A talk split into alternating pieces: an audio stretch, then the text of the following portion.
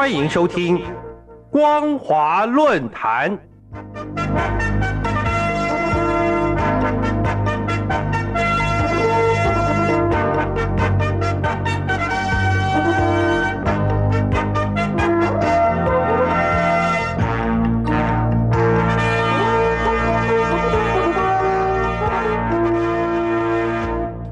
各位听众朋友，大家好，欢迎收听今天的光华论坛，我是兰陵。今天要谈论的主题是中共二十大新经济领导团队与民间企业面临的问题。中国大陆的经济正面临关键时刻，外界非常关心是否能持续发展。中共即将召开二十大，必须为经济领导团队改组做好准备。而民间企业目前面临的困境，是新的经济领导团队不可忽视的重要因素。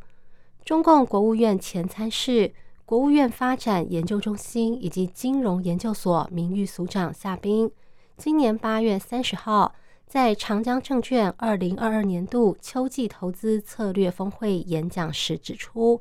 目前中国经济面临许多复杂且困难的问题。其中最值得注意的就是民间企业对未来发展缺乏信心。之后，夏斌发表了一篇文章，主题是中国经济中长期必须关注的三大问题。内容强调要尽快恢复企业家，特别是民营企业家的信心。而让民营企业缺乏信心的主要原因之一，就是中共中央办公厅。在二零二零年九月发布的关于加强新时代民营经济统战工作的意见，这份意见让大陆民营企业承载了沉重的政治任务。从目前情势来看，中共国务院总理李克强、副总理刘鹤、中国人民银行行长易纲、中国银行保险监督管理委员会主席郭树清以及财政部长刘昆。都有可能受到年龄或任期限制，在明年卸任。因此，许多经济学家和政治观察家都在观察可能的继任者。例如，有“经济沙皇”之称的刘鹤，一旦退休，现任中共国家发展和改革委员会主任何立峰最有可能接替他的位置。至于现任国务院总理李克强的接班人选，其中之一是习近平的亲信上海市委书记李强，但由于上海防疫不力，相关风控措施混乱，导致李强饱受批评，替他接任总理之位带来变数。至于其他的候选人，根据历任国务院总理都必须当过副总理和政治局委员的惯例来看，现任国务院副总理胡春华。和全国政协主席汪洋这两人最有可能。另外，这两人都曾经担任广东市委书记，具有协调政府部门跟管理民营企业的经验，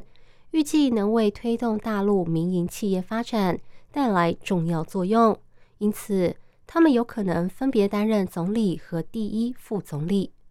再来，关于中国人民银行行长的继任人选。第一位是现任副行长潘功胜，美国加州大学圣地亚哥分校教授史宗汉曾经称赞他是优秀的候选人。第二位是前副行长、现任北京市副市长殷勇，他与习近平的心腹北京市委书记蔡奇在工作上有着密切的关系。如果殷勇能够在二十大顺利进入中央委员会，代表他在政界更上一层楼。最后一位是央行党委书记、副行长郭树清。如果他当选，可以最大程度减少来自政界的干扰，专注解决中国经济运作上的问题。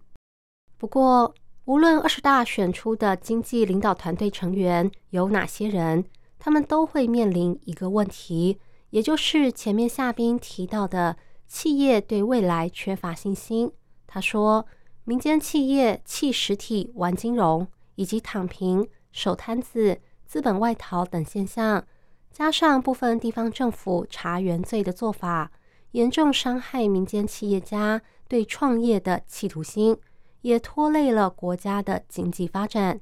夏斌认为，要解决这个问题，就必须处理这两件事：第一，保护民间企业的合法权益，严禁乱抓人、乱查封、乱冻结。虽然政府下令禁止透过刑事手段介入经济纠纷后，情况有所改善，但仍做得不够好。第二，阻止资本无序扩张。中共当局对发展中的 P2P 资产管理、金融控股、平台经济以及互联网经济等新的业务，长期以来缺乏明确的法律约束，导致在监管时出现了合成谬误。